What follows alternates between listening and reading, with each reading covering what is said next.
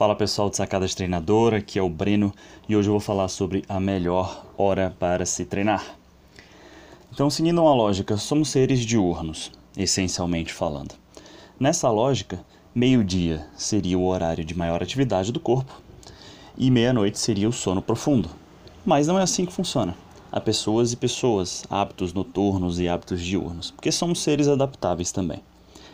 Ao invés da pergunta qual é o melhor horário para se treinar, eu diria que teria que mudar para como criar o melhor horário para se treinar. Então, contando com isso, é, vou começar com o sono. Alguém se imagina treinando com sono, seja lá o horário que for? É muito ruim, então é necessário que o sono seja regenerativo. Como é que faz isso? A quantidade de água que você toma é, vai influenciar o preparo que você faz pré-sono, por exemplo, vai deitou para dormir, começa a mexer no celular, aquela luz na cara, isso atrapalha o sono, a entrada daquele sono, daquele, daquela condição de, de, de relaxar. O que você vai comer vai influenciar. Então é necessário que você entre no sono REM, que é um sono profundo, um sono que vai regenerar, e não um cochilo superficial. Ponto número 2, alimentação. Então, falar com o nutricionista, o que está acontecendo, conversar com ele, falar que não está dormindo bem ou, a comida está influenciando no treinamento.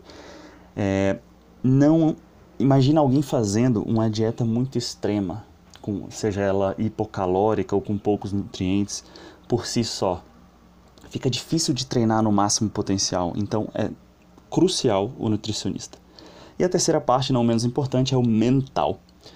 Então vou citar aqui o exemplo de um livro chamado Poder Sem Limites e o autor Anthony Robbins, ele cita uma situação por exemplo, imagina você com muito sono, completamente derrotado do trabalho, do dia a dia, e chega em casa, só encosta no sofá e começa a dormir. Você está esgotado. Mas aí alguém chega, alguém que você gosta muito, alguém que você é completamente apaixonado, chega no aeroporto do nada e sem aviso. Mas você está esgotado. E essa pessoa te liga. Como é que você vai acordar assim que você souber que essa pessoa está lá no, no aeroporto? Você vai acordar eufórico ou vai acordar cansado ainda? Você vai pular do sofá e vai imediatamente. Então, por mais que a gente tenha essas influências de sono, alimentação, existe o mental que tem que estar tá bem preparado.